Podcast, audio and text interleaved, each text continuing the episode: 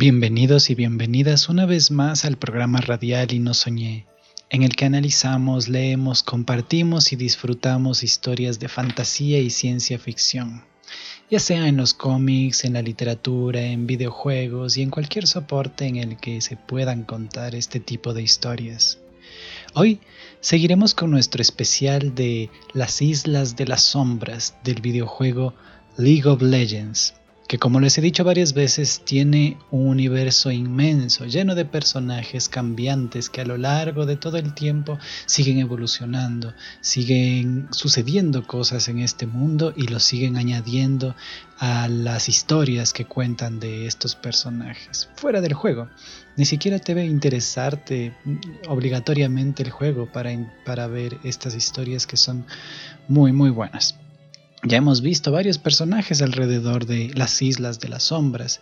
Les recuerdo que este era un lugar bendecido hace muchos años, un lugar lleno de magia, lleno de prosperidad, de paz y luz.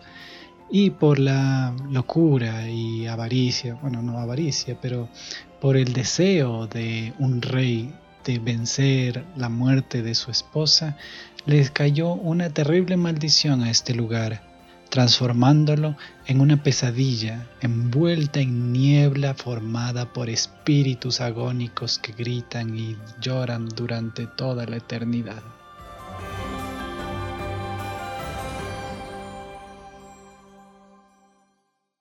Conocimos a Sena, una mujer que había dedicado su vida a luchar contra estos seres y que por un azar del destino y por la terrible tortura de uno de estos monstruos se transformó en un ser entre espectro y humano, y su misión es rescatar a ambos lados, darles paz a los espectros y sacar de esta pesadilla del mundo de los humanos. También conocimos a su esposo, Lucian, que pasó largos años de su vida tratando de rescatarla y forjó una personalidad que ya no puede cambiar, ahora es diferente, es duro, es, es un ser que solo busca la venganza. Y también conocimos en esta triada de personajes a Tresh, este carcelero que su único objetivo es torturar a almas para luego apresarlas en su linterna por toda la eternidad. Conocimos a otros personajes como Calista, que era la sobrina del rey loco, y también a Ekarim, su capitán de caballería, que tienen esta pelea interminable entre ambos. Y bueno, hoy conoceremos a otros dos personajes que están relacionados con este lugar. Conoceremos a Cartus, el canto de la muerte, y también a Maokai, el tren retorcido. Así que no se pierdan este programa para más historias, más oscuridad de este lugar terrible y lleno de pesadillas. Y empezamos. Cartus es un sacerdote. Para conocer la profundidad, vamos a leer su pequeña biografía. Así que pongan mucha atención. Él es Cartus, el canto de la muerte. Cartus, heraldo del olvido, es un espíritu inmortal cuyas canciones pavorosas proceden del horror de su dantesca aparición. Los vivos temen la eternidad de la no muerte, pero Cartus solo ve hermosura y pureza en su abrazo, una comunión perfecta entre la vida y la muerte. Cuando emerge de las islas de las sombras es para llevar la dicha de la muerte a los mortales como apóstol de la no vida. Cartus nació en la más absoluta miseria, en los laberínticos suburbios que rodean la capital noxiana. Su madre murió al darle a luz, dejando al bebé y a sus tres hermanas al cuidado de su padre. Vivían con decenas de familias más en un ruinoso asilo, donde sobrevivían a base de agua, de lluvia y alimañas. De todos los hermanos, Cartus era el más ducho cazando ratas y el que con más frecuencia traía cadáveres mordisqueados para la cazuela. La muerte era una realidad omnipresente en los suburbios de Noxus, donde muchas mañanas comenzaban con el chillido de los padres desconsolados que, al despertar, se habían encontrado con los cuerpos fríos y sin vida de sus pequeños. Cartus aprendió a adorar estos lamentos y contemplar con fascinación el momento en que los contadores de los Kindred, tras hacer una muesca en sus varas, se llevaban los cadáveres del asilo. Por las noches, el joven Cartus se internaba por las abarrotadas habitaciones en busca de aquellos cuya vida prendían de un hilo, con la esperanza de presenciar el momento en que su alma completase el tránsito de la vida a la muerte. Durante años, estos recorridos nocturnos fueron infructuosos, puesto que era imposible predecir el momento exacto en el que fallecería una persona. El privilegio de presenciar el momento de la muerte le estuvo vedado hasta que alcanzó a su propia familia. Las epidemias eran frecuentes en sitios como aquel, donde la gente vivía hacinada y cuando la plaga se apoderó de las hermanas de Cartus, el joven se dedicó con toda diligencia a velarlas. Mientras su padre ahogaba sus penas, Cartus, como un buen hermano, se ocupaba de ellas y observaba cómo las iba consumiendo la enfermedad. Presenció la muerte de cada una de ellas y fue como si una sublime conexión lo alcanzara en el mismo instante en que la luz se desvanecía de sus ojos. Un anhelo de ver lo que yacía más allá de la muerte y desvelar los secretos de la eternidad. Cuando los contadores vinieron a buscar los cuerpos, Cartus los siguió al templo y se dedicó a acosarlos con infinitas preguntas sobre su orden y la realidad de la muerte. ¿Era posible que una persona existiera en el momento en que termina la vida, pero antes de que comience la muerte?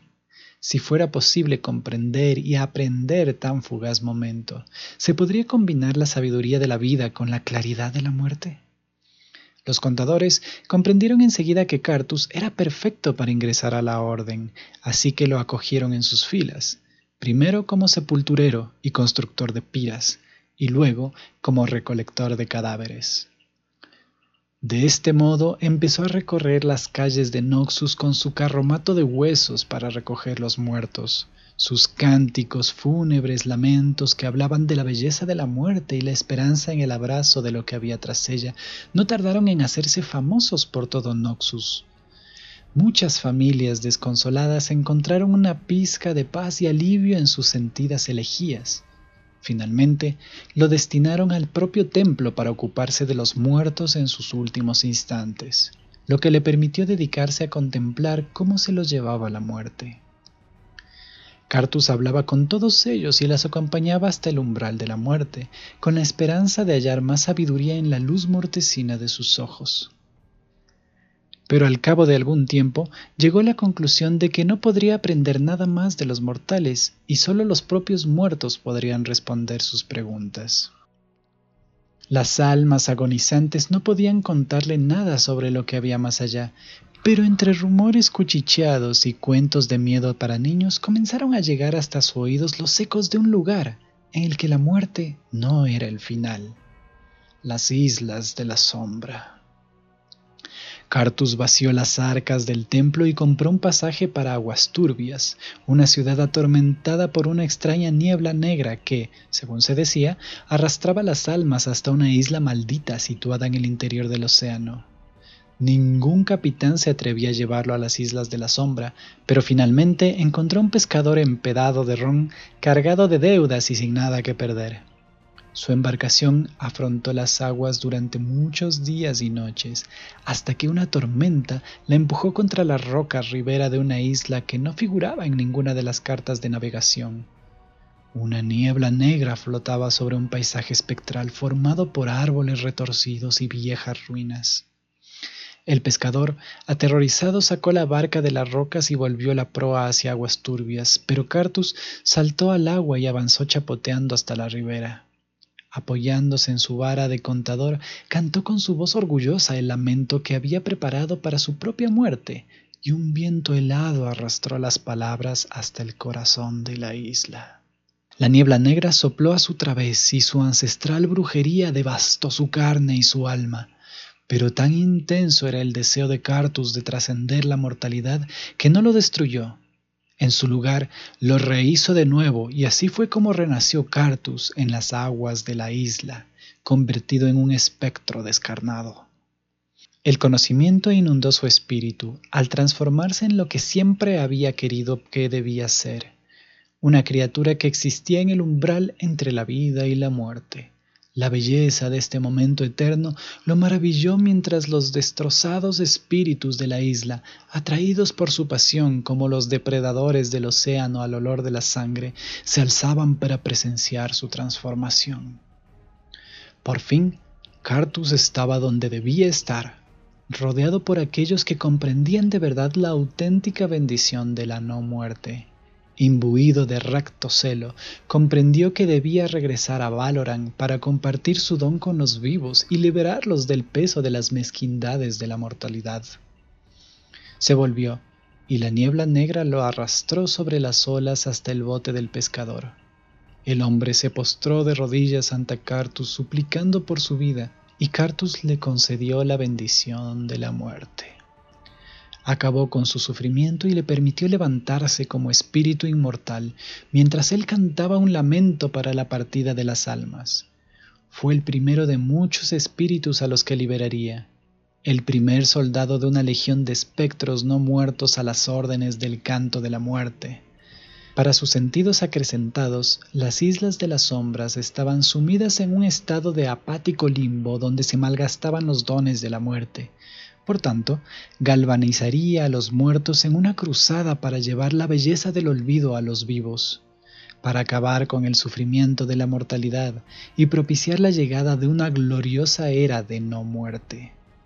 Cartus se ha convertido en el emisario de las Islas de las Sombras, un heraldo del olvido cuyos lamentos son himnos a la gloria de la muerte las legiones de almas incorpóreas que comanda sucundan sus cánticos funerarios con voces pavorosas que se extienden más allá de la niebla negra por campos santos y mataderos de todo Valoran.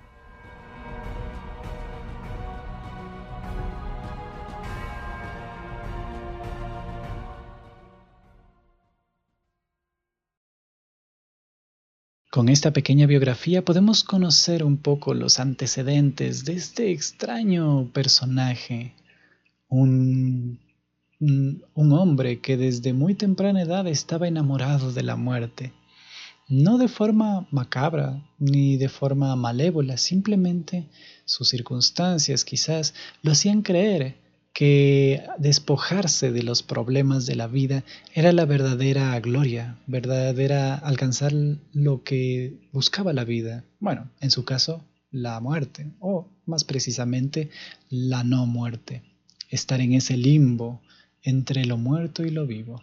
Y para conocerlo un poco más, me gustaría que escuchemos un relato de este personaje, titulado Sepelio Marino, narrado por Idji Duchievich.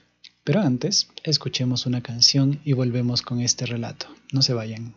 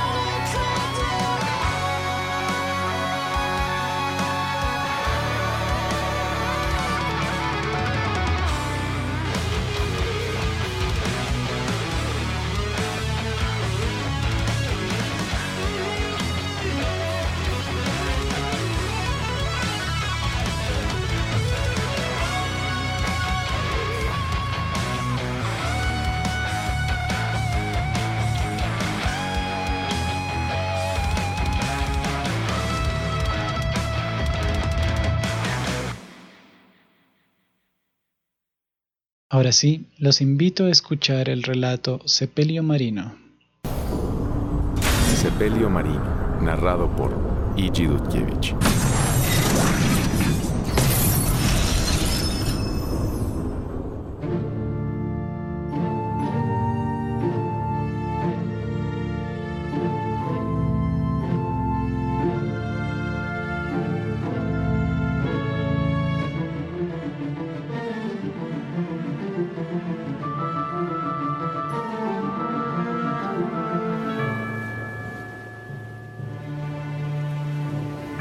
Estaba oscuro y suave como un espejo. Una luna roja como la sangre flotaba a poca distancia del horizonte, igual que lo había hecho en las seis últimas noches. Ni viento ni susurro alguno perturbaban el aire, más allá del condenado cántico fúnebre que llegaba de quién sabía dónde. Dionax llevaba el tiempo suficiente navegando por los océanos de Noxus como para saber que un mar así solo podía ser presagio de mala fortuna. Plantada en el castillo de proa del Voluntad Negra, recorría el horizonte con el catalejo, buscando cualquier cosa que pudiera utilizar para determinar su posición. Nada, salvo mar en todas direcciones, le dijo a la noche. No hay tierra ni estrellas reconocibles a la vista. El viento rehuye nuestras velas los remeros llevan días bogando, pero vayamos a donde vayamos, no hay rastro de tierra firme, y la luna ni crece ni mengua. Se tomó un momento para frotarse el rostro con las palmas de las manos. El hambre y la sed gruñían en su vientre, y por culpa de la permanente oscuridad, era imposible medir con exactitud el paso del tiempo. El Voluntad Negra ni siquiera era su nave solo había sido su primera oficial hasta que el hacha de un pirata freljordiano, de un golpe en el cráneo del capitán Metok, le había concedido un fulminante ascenso. El capitán y otros 15 guerreros noxianos yacían en el interior de unas parihuelas cocidas, tendidas sobre la cubierta principal. La intensidad cada vez mayor del hedor procedente de los cuerpos era la única prueba fehaciente del paso del tiempo. Bionax dirigió de nuevo la mirada hacia mar abierto y entonces, al ver que una niebla negra se levantaba desde el agua, se le abrieron los ojos de par en par. Unas formas se movían entre su espesura contornos que permitían intuir miembros engarfiados y bocas entreabiertas. El condenado cántico volvió a resonar sobre las aguas, más fuerte esta vez, y acompañado por el doloroso repicar de una campana fúnebre. Se volvió y atravesó corriendo la cubierta principal en dirección al castillete de popa y el timón del barco. Tampoco es que pudiera hacer nada para mover la nave, pero ese era su sitio y de nadie más. Un estremecedor lamento por las almas perdidas se propagó sobre la nave, mientras los hombres salían dando tumbos de las cubiertas inferiores. Y a pesar del terror que le atenazaba la espina dorsal, Bionax no pudo dejar de reconocer su poética belleza. Unas lágrimas, no de miedo, sino de tristeza infinita, brotaron de sus ojos y surcaron sus mejillas. Deja que acabe con tu tristeza. La voz que había sonado en su cabeza era fría y sin vida. La voz de un muerto. La voz conjuró la imagen de las ruedas forradas de hierro de un carromato repleto de cadáveres. De un cuchillo que dejaba otra marca de muerte sobre un báculo Bionax conocía las historias sobre la niebla negra y sabía que debía evitar el archipiélago que acechaba tras la oscuridad del levante. Había creído que su barco se encontraba lejos de las islas de la sombra, pero estaba equivocada. Se detuvo en seco al ver que la niebla penetraba, reptando sobre la borda, acompañada por los aullidos y graznidos de criaturas muertas. Los espectros, un arremolinado coro de almas condenadas, revoloteaban sobre ella, y al verlos, la tripulación del Voluntad Negra gritó de terror. Bionax sacó la pistola y la martilló al mismo tiempo que una figura amenazante surgía de la bruma. Era alto e imponente y estaba ataviado con una vestimenta andrajosa que parecía la de un antiguo prelado, pero con una armadura de guerrero sobre los hombros y el cráneo descarnado. Un libro colgaba de una cadena suspendida de su cintura y portaba un largo báculo recorrido por incontables muescas. En su punta y en la palma de la otra mano de la figura brillaban unas luces espectrales, resplandecientes como estrellas fugaces. ¿Por qué lloras? Dijo la criatura. Soy Cartus y te traigo un gran regalo. No lo quiero, replicó Bionax mientras apretaba el gatillo. Con una estruendosa detonación, la pistola escupió una bocanada de fuego. El proyectil alcanzó al monstruoso fantasma, pero lo atravesó sin hacerle el menor daño. Ay, mortales, dijo Cartus mientras sacudía su yelmo. Temen lo que no comprenden y rechazan una bendición que se les ofrece de buen grado. El monstruo avanzó deslizándose y el siniestro fulgor que despedía su báculo inundó la cubierta de una luz pálida y enfermiza. Bionax retrocedió frente al helor del espectro, mientras sus tripulantes caían fulminados por la luz, y sus almas empezaban a desprenderse de sus cuerpos como volutas de vapor. La capitana se tropezó con uno de los cadáveres de las parihuelas y cayó sobre sus posaderas. Trató de alejarse de Cartus, arrastrándose sobre los cuerpos de sus compañeros de tripulación. Las parihuelas que tenía debajo se movieron. Se movieron todas, retorciéndose y temblando como peces recién sacados del agua y arrojados sobre la cubierta de un bote. Unas volutas de humo brotaban por los desgarros de la tela y entre las torpes puntadas con las que las habían cosido los marineros. Entre la bruma, se movían unos rostros. Rostros con los que había navegado durante años. Hombres y mujeres que habían luchado a su lado. El espectro se irguió sobre ella, acompañado por las formas espirituales de la tripulación del Voluntad Negra, perfiladas por la luz de la luna. No debes temer a la muerte, señora Bionax, dijo Cartus te liberará del dolor, desviará tus ojos de tu existencia mundana para mostrarte la gloria de la vida eterna. Abraza la belleza y la maravilla de la muerte. Despréndete de tu mortalidad. No la necesitas.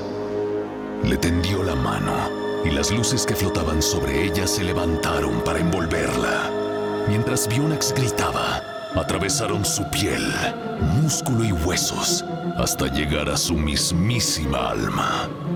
El espectro cerró el puño y la capitana huyó al sentirse arrancada de sí misma desde dentro. Deja que tu alma vuele con libertad, dijo Cartus mientras se volvía para hacer una nueva muesca en su báculo con una uña afilada. Ya no sentirás dolor ni miedo ni el deseo de experimentar nada, salvo la belleza de lo que te he mostrado. Te aguardan milagros y maravillas, pequeña mortal. ¿Por qué no ibas a querer tal dicha? No.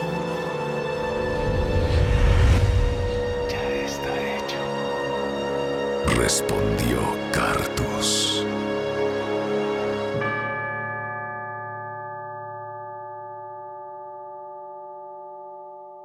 Cartus está convencido que está haciendo un bien a las personas al privarlas de su vida. Y lo podemos comprobar con este relato, que sin duda trae muchos más matices a este personaje. Y esto es lo interesante del lore, del universo de League of Legends, que todos sus personajes tienen algo profundo, una razón, una algo que los mueve para ser lo que son. En este caso, Cartus está convencido de que está salvando a la humanidad, dándoles la gloria, la paz de la no muerte. Continuemos ahora con otro personaje de las Islas de las Sombras. En algún episodio anterior eh, les conté sobre Ivern, que era este general que destrozó un árbol sagrado y por la magia del árbol se transformó en este árbol y entendió las virtudes de la vida. Este personaje que les voy a leer hoy, que les voy a contar hoy, también es un árbol antropomorfo, pero es más bien muy diferente a Ivern. Él se llama Maokai y para que lo conozcan más a profundidad y ver las diferencias con el alegre y saltarín árbol de, la otra ocasión, escuchemos su pequeña biografía. Maokai, el tren retorcido. Maokai es un imponente y feroz tren que lucha contra los horrores antinaturales de las Islas de la Sombra. Las ansias de venganza lo inundaron después de que un cataclismo mágico destruyera su hogar, y sobrevive a la podredumbre únicamente por las aguas de vida imbuidas en su duramen. Maokai, antaño un pacífico espíritu de la naturaleza, lucha ahora con fiereza para desterrar la plaga de no vida de las islas de las sombras y restituir la anterior belleza de su hogar. En tiempos inmemoriales, una cadena de islas emergió de las profundidades del océano como tejas negras de roca y arcilla. Con su creación nació el espíritu de la naturaleza, Maokai. Adoptó forma de Trend, con un prominente cuerpo cubierto de corteza y largas extremidades como ramas. Maokai sintió la soledad profunda de la tierra y su potencial de exuberancia. Vagó de isla en isla en búsqueda de señales de vida, cada vez más abandonado en su soledad. En una isla montañosa cubierta por un suelo mullido y rico, Maokai percibió una energía ilimitada que emanaba desde las profundidades de la tierra. Hincó sus grandes raíces hasta que alcanzaron unas aguas mágicas que otorgaban vida y bebió desmesuradamente. Tras beber el potente líquido, surgieron de él cientos de brotes que plantó por toda la isla. Pronto, la tierra estuvo cubierta con un manto de bosques verdes, arboledas de elevados pinos y enredadas espesuras, todo impregnado de una magia maravillosa. Los árboles alcanzaban el cielo con sus densos follajes, con gruesas y sinuosas raíces que cubrían las islas de una exuberante frondosidad los espíritus de la naturaleza se sentían atraídos por tan abundante vegetación y los animales disfrutaban en el fértil verdor. Cuando los humanos llegaron finalmente a las islas, también prosperaron en la abundancia de la tierra y formaron una sociedad cultivada de eruditos entregados al estudio de los misterios del mundo. Aunque Maokai era consciente de su presencia, comprobó que respetaban la espiritualidad de la tierra los humanos se dieron cuenta de la profunda magia que albergaba el bosque, por lo que construyeron sus casas en zonas poco frondosas para evitar molestar a los espíritus de la naturaleza. Maokai se manifestó directamente ante aquellos en los que confiaba y los bendijo con el conocimiento acerca de las frondosas islas, incluido su mayor don, el manantial subterráneo que podía curar heridas mortales. Pasaron los siglos y Maokai vivió inmerso en una alegría idílica hasta que una flota de soldados encalló en las costas de la isla. Maokai notó que sucedía algo terrible. Su rey, enloquecido por la pena, cargaba con el cadáver de su reina y con la esperanza de revivirla. Bañó su carne putrefacta en las aguas sanadoras. La reina, reanimada como un cadáver en descomposición, pidió volver a la muerte. El rey trató de deshacer el proceso, pero lo que logró fue lanzar inconscientemente una terrible maldición sobre la tierra. A leguas de distancia, Maokai percibió las primeras ondas del desastre que pronto devastaría las islas. Sintió que una fuerza espeluznante se congregaba bajo el suelo y su amargo escalofrío lo recorrió de arriba abajo. La devastación seguía propagándose, así que Maokai hincó las raíces desesperadamente en las profundidades para beber del agua sanadora, empapando cada fibra de su ser de magia antes de que la alcanzaran las aguas malditas. Maokai retiró las raíces, cortando toda conexión con el manantial. Aulló de rabia por la total corrupción de la reserva sagrada que había confiado a los hombres. Se crearon remolinos bajo el agua que se revolvieron hasta que no quedó nada puro. Unos momentos después, la niebla que rodeaba las islas se ennegreció y se extendió por toda la tierra, atrapando a todos los seres vivos en un estado antinatural entre la vida y la muerte. Maokai observó impotente cómo todo lo que conocía, plantas, espíritus de la naturaleza, animales y humanos, se convertían en sombras miserables. Su furia aumentó. La gran belleza que había cultivado con sus pequeños brotes se había arruinado en un instante en las despreocupadas manos de los hombres. La bruma enervante envolvió a Maokai, quien lloró hasta que las brillantes flores que adornaban sus hombros se marchitaron y se deshicieron. Su cuerpo se estremeció y se contorsionó hasta convertirse en una masa de raíces retorcidas y ramas enredadas, y la niebla intentó succionarle la vida pero el duramen de Yamaokai estaba empapado con las preciosas aguas de la vida, y eso lo salvó del terrible destino de la no muerte.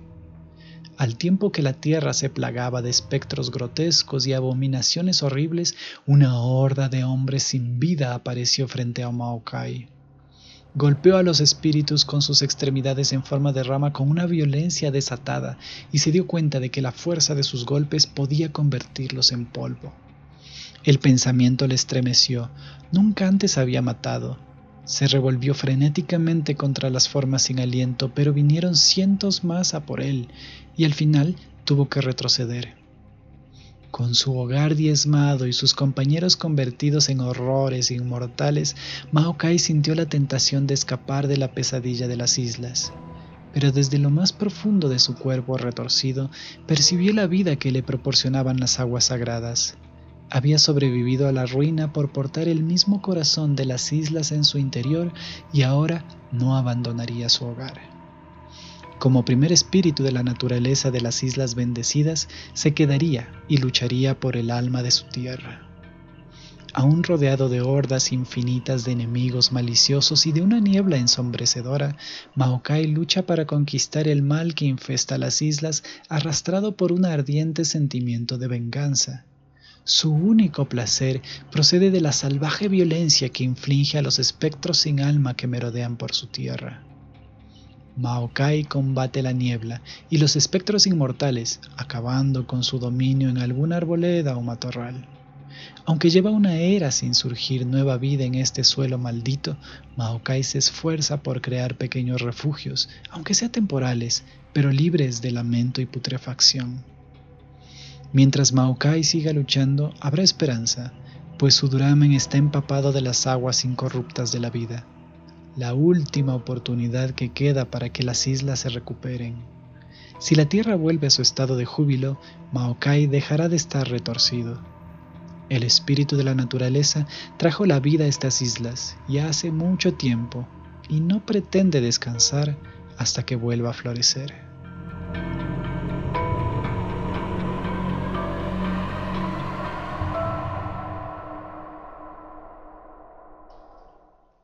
Este personaje nos da bastante nueva información muy interesante. Por ejemplo, entre otras cosas, que la niebla negra, que la maldición de las Islas de las Sombras afectó tanto a humanos como a animales y además también a espíritus de la naturaleza.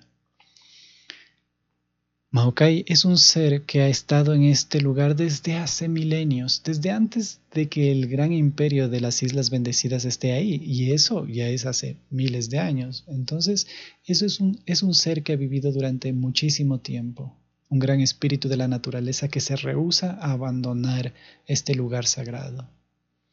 Su lucha continúa y ha continuado durante bastantes siglos, esperando el momento para que las para que la vida, las plantas y los animales vuelvan a renacer en este lugar. Para conocerlo más a profundidad, vamos a escuchar el relato Flor Nocturna, escrito por Raila Haid y narrado por Hernán López. Escuchemos. Flor Nocturna, narrado por Germán López.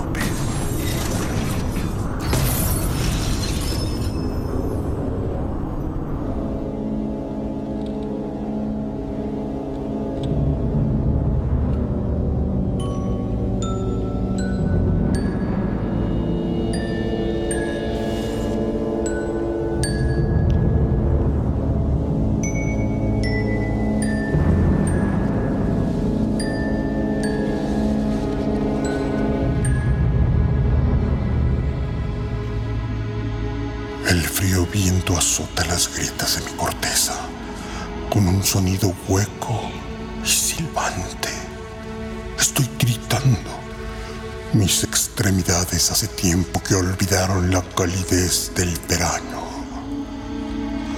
Las largas figuras que me rodean se quiebran y caen ante el vendaval. Las vidas en su interior hace mucho que murieron. Ahora son mis compañeros silenciosos. Sus frágiles troncos ya son solo carcasas vacías, bosquejos irregulares y grises que nada tienen que ver con el bosque exuberante que brotó aquí antaño. Un espíritu serpentea entre los árboles frente a mí, pálido y espectral contra el aire nocturno. Un nudo se tensa en mi corteza.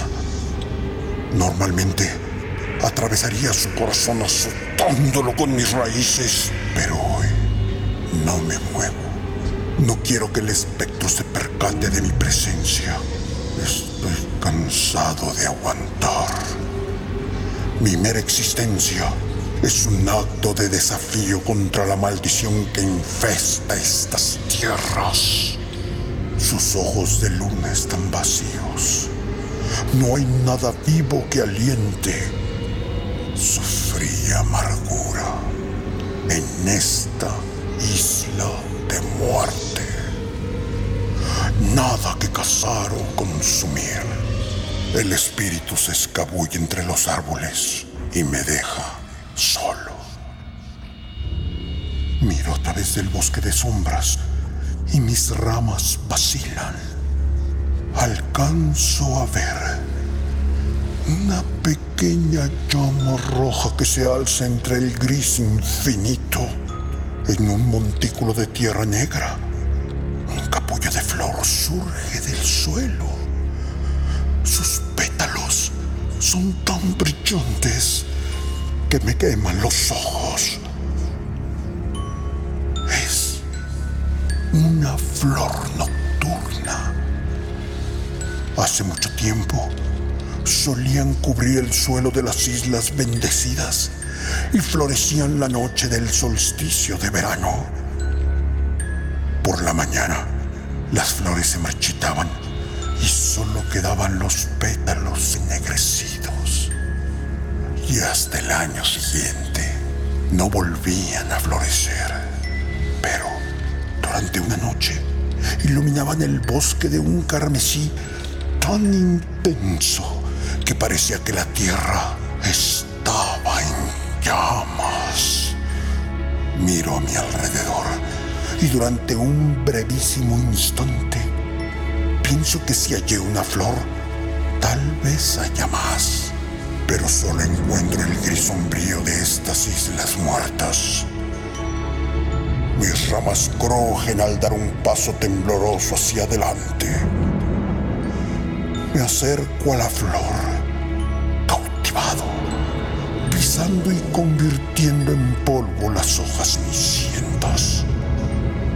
Mi enorme estructura se impone sobre su delicada forma. Me inclino hasta que mi cara casi toca los pétalos de dulce aroma. Las potentes aguas de mi duramen se agitan despiertan al reconocer lo que tengo ante mí. Vida.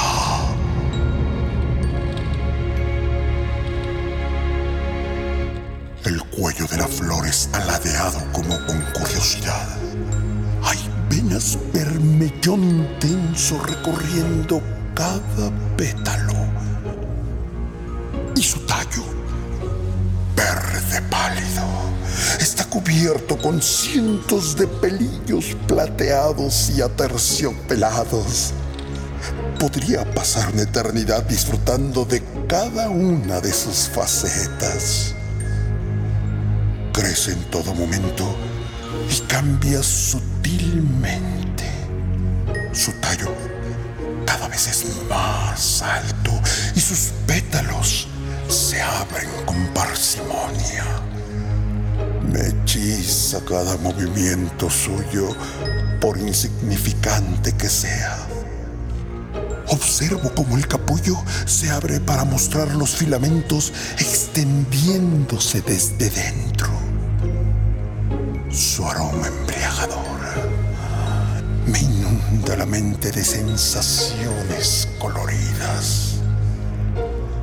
Durante un instante me olvido del frío, del viento vacío y de mi propia amargura.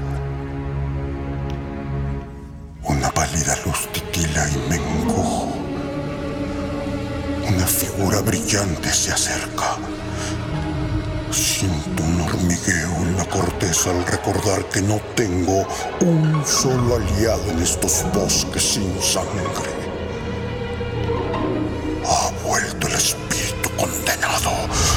Atraído por el movimiento. La vida no se está tan quieta como la muerte. Flexiono las extremidades con furia.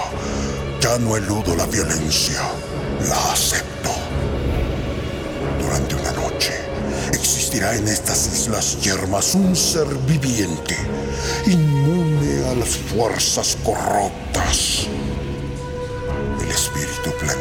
Nosotros. Una vez fue humano, pero ahora es traslúcido y blanco como los huesos. Su falta de expresión se transforma en un gesto voraz cuando ve la flor roja como la sangre.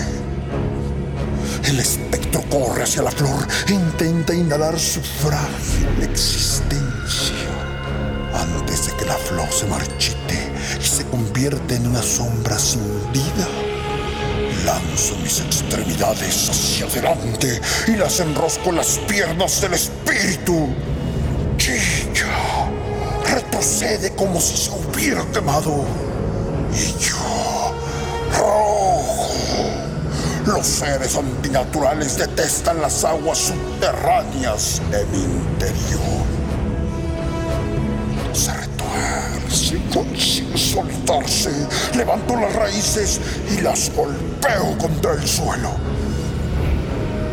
El impacto divide el suelo estéril y envía ondas por toda la tierra.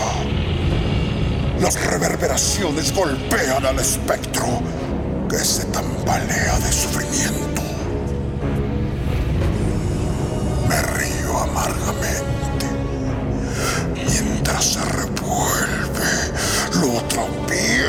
Con mis extremidades y entonces se disuelve. Una niebla oscura surge del suelo, acompañada de una peste repugnante. El viento gime y decenas de espíritus se materializan ante mí. Sus rostros estridentes observan boquiabiertos la escena. La flor nocturna ante el muro de sombras. No permitiré que destruyan lo único puro que existe entre tanta oscuridad. Golpeo con toda mi rabia y los repelo con una fuerza implacable. No puedo destruir a todos los espíritus de las islas, pero puedo contenerlos un tiempo. Un espectro atravesarme. Aullo al elevar mis raíces para perforar su corazón. Y se disipa en la niebla. Mis fuerzas se agotan con tantos espíritus cerca. Pero me niego a ceder. Crece brillante bajo la luz de la luna, ajena a esta batalla por su existencia. Un solo pétalo carmesí cae de la flor perfecta como una gota de sangre.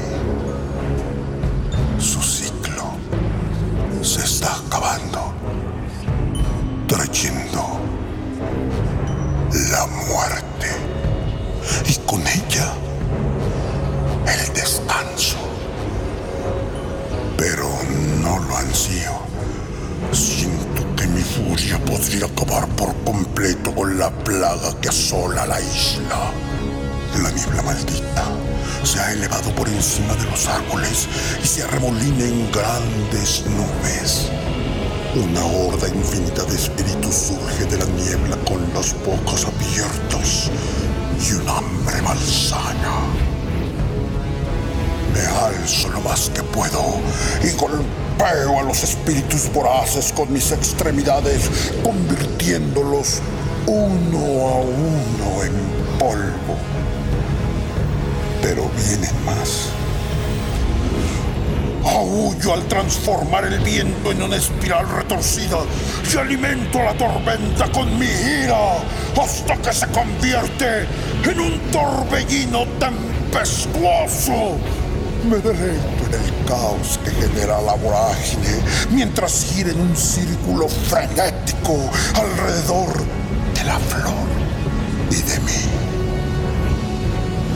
Manda violentamente a los espíritus más allá de los árboles, en medio de esta pesadilla. He creado un santuario en el que puede desarrollarse la vida. Me giro hacia la flor. Estamos juntos y en silencio, en el ojo de la tormenta, aún en medio de toda la locura. Un segundo pétalo ardiente cae de la flor nocturna. Y luego otro. El torbellino me drena la energía, pero no flaqueo. Y la tormenta La flor se inclina por momentos hasta que mira hacia el suelo. Es perfecta en su lenta y natural decadencia. No puedo mirar a otro lado mientras pierde su corona de pétalos ardientes y se marchita del todo.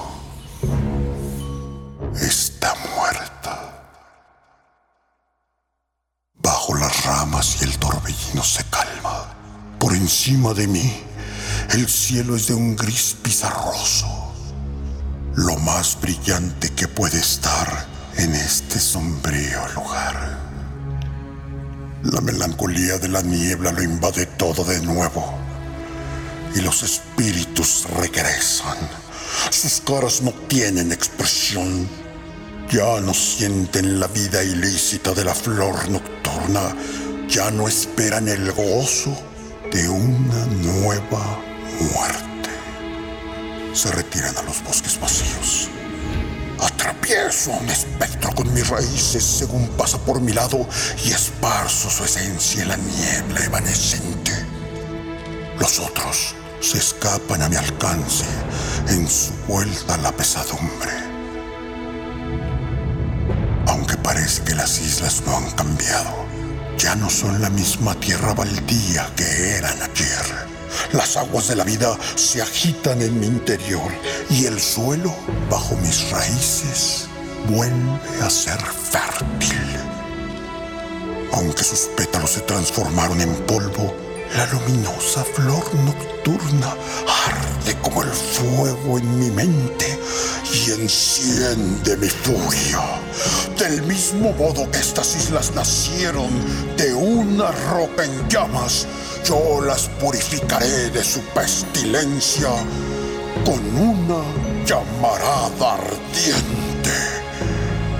Sigo a los espíritus rezagados mientras escabullen por los árboles huecos. Pagarán por su perversidad.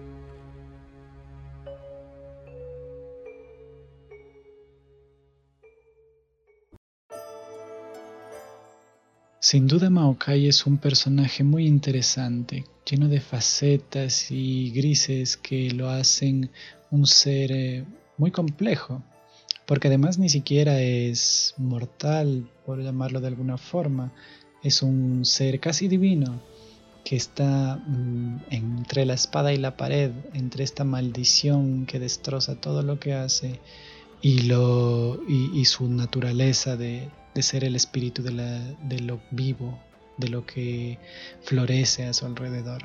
Estos han sido los personajes que íbamos a conocer hoy sobre las Islas de las Sombras.